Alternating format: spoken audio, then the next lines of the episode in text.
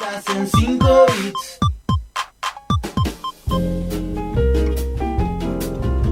El espacio de Avanza Libertad, eh, aquí representado por el doctor Juan José Cerveto, candidato a primer concejal, con sus invitados y parte de su equipo. Son varios los que han venido, vamos turnando como para salir al aire y así también los sucesivos miércoles. Eh, también ha, ha, llegado a nuestros estudios del equipo Diego Avancini, que es eh, fiscalizador. Para estas elecciones es muy importante llevar el control, así que ya lo vamos a estar saludando. ¿Cómo estás, Diego? Gracias por venir también. ¿eh? Gracias a vos por recibirnos. Al contrario. Eh, Juan, qué importante la tarea de Diego, en este caso es fundamental. ¿Y a vos qué te parece? Que uno sí. de los puntos que yo había hablado con vos, pasada las paso, Sí. eh, uno de los puntos más débiles que habíamos tenido nosotros era el tema de fiscalización a la hora del control que, que exista en las boletas, en las urnas, que exista la- el, digamos, el, el correcto eh, proceder de las de todas las partes en lo que es el, el día electoral y posteriormente cuando se cierran las urnas el conteo. Entonces, producto de eso, bueno, nosotros incrementamos fuertemente nuestro trabajo en lo que se llama el- fiscalización. Es que en el colectivo imaginario queda como rondando ahí, estarán bien contados, estarán, habrán puesto la mano, sacado uno, puesto otro, o sea, es como una cosa que preocupa en realidad. Y si el mismo eh, espacio político no toma los recaudos, puede ser un desbande. Así que me alegra que Diego esté eh, en esto. ¿Y cómo lo, lo pensás encarar? ¿Cómo, ¿Cómo afrontás esta responsabilidad? Desde Avanza Libertad estamos trabajando con todos los municipios, recibiendo muchísimos voluntarios que se han sumado para que no nos pase lo que pasó en Las Pasos, no solo por la falta de boletas, sino como decía Juan, el tema después del recuento de votos. Tal es así que cuando se hizo el escrutinio definitivo, que fue la gente a La Plata a controlar el escrutinio definitivo. Avanza Libertad con José Luis a la cabeza, recuperamos casi 16.000 votos. Así que fíjate la impor- 16.000. Sí, 15.000, alrededor de 15.000. La importancia que es fiscalizar. Por eso hicimos una gran campaña, se está sumando mucha gente, mucha gente nos sigue llamando para, para sumarse, tanto en Tigre como el resto de los municipios, y es importante que nos acompañen, porque en definitiva lo que está defendiendo cada ciudadano es su voto. Eh, esto de falta de boletas también parece ser un factor común. En muchos casos yo, eh, bueno, cuando he ido a sufragar obviamente también se ah, no, pero no había boleta de tal, no había boleta, lo dicen ya directamente porque es como abierta la falta. ¿Qué es lo que pasa? ¿Quién controla finalmente? Bueno, hay un, digamos, una mística o un rum rum popular de que eh, sustraen las boletas, se roban las boletas, Sí. se llevan las boletas a los otros partidos. Entonces, el deber o la obligación de que exista la boleta dentro de cada uno de los, de los salones donde uno va a sufragar o va a votar es realmente de los fiscales. de los Para arrancar, sí, la obligación es, es de la- las autoridades de, de las mesas. sí. Pero después tienen que estar los fiscales de cada partido Atentos. atentos para que exista y tenga la posibilidad el, vecino de, de- de votar.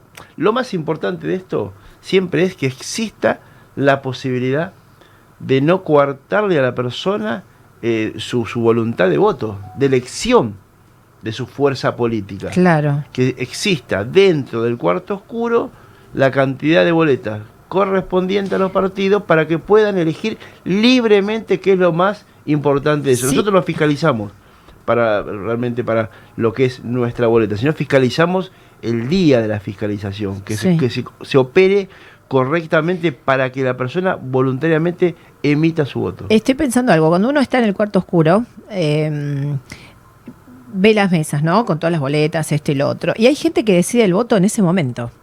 Si uno identifica el rostro, pero la boleta no está, por ahí dice, bueno, ni me di cuenta que no estaba, voté a otro porque no estaba, no, claro, si lo conocía, pero no estaba la boleta. O sea, cada vez que uno sale debería entonces el fiscal controlar, porque no sabe si el anterior no guardó la Claro. del partido en la mira, suponte. Entonces, ¿cómo Mm, hacemos para Claro. saber? Lo, lo que pasa normalmente, lo que ocurre normalmente es que se acuerda con las demás fuerzas, con los demás fiscales, que se procede a ingresar a los cuartos oscuros con determinado tiempo o lapso de tiempo, que más o menos ya la experiencia te va indicando en el cual vos tenés que entrar para que no te ocurra eso.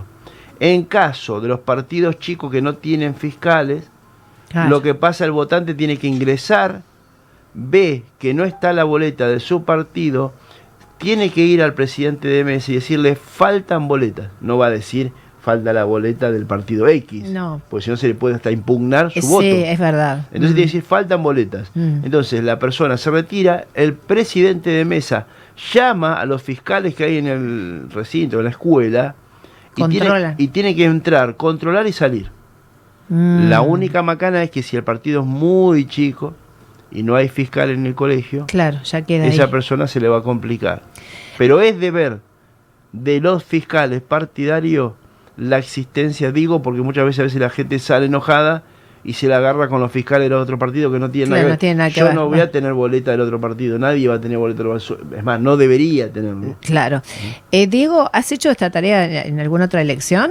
Sí, en Las Pasos estuvimos también trabajando y sobre la experiencia esa y lo que sumamos en el equipo ahí en Avanza, eh, bueno, ahora conformamos un equipo mejor, modificamos el sistema, lo mejoramos y estamos trabajando codo a codo con cada, con cada municipio. ¿En qué sentido lo mejoraron?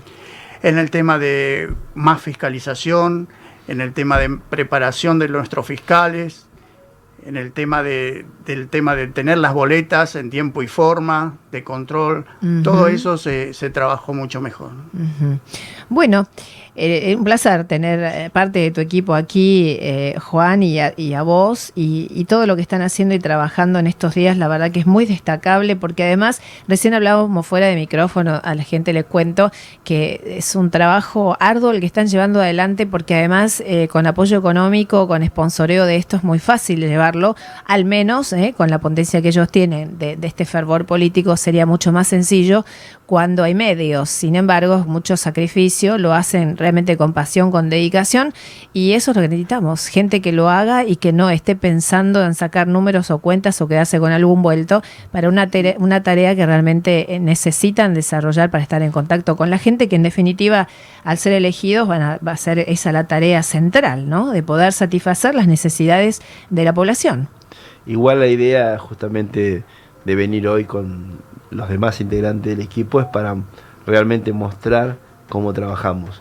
Porque me conoces de, de hace varios años y he trabajado Sí. en, en el juzgado, en otra área. Sí. Vos me conocés, yo siempre trabajo con equipos. Sí, Para mí, sí. Silvia, Hugo, vos te los conocés a todos los integrantes que eran de mi equipo y, y como digo siempre yo, vos no sos nadie si no tenés un muy buen equipo que trabaja, Tal cual. si no te acompaña, si no podés interrelacionar, ser parte de un equipo.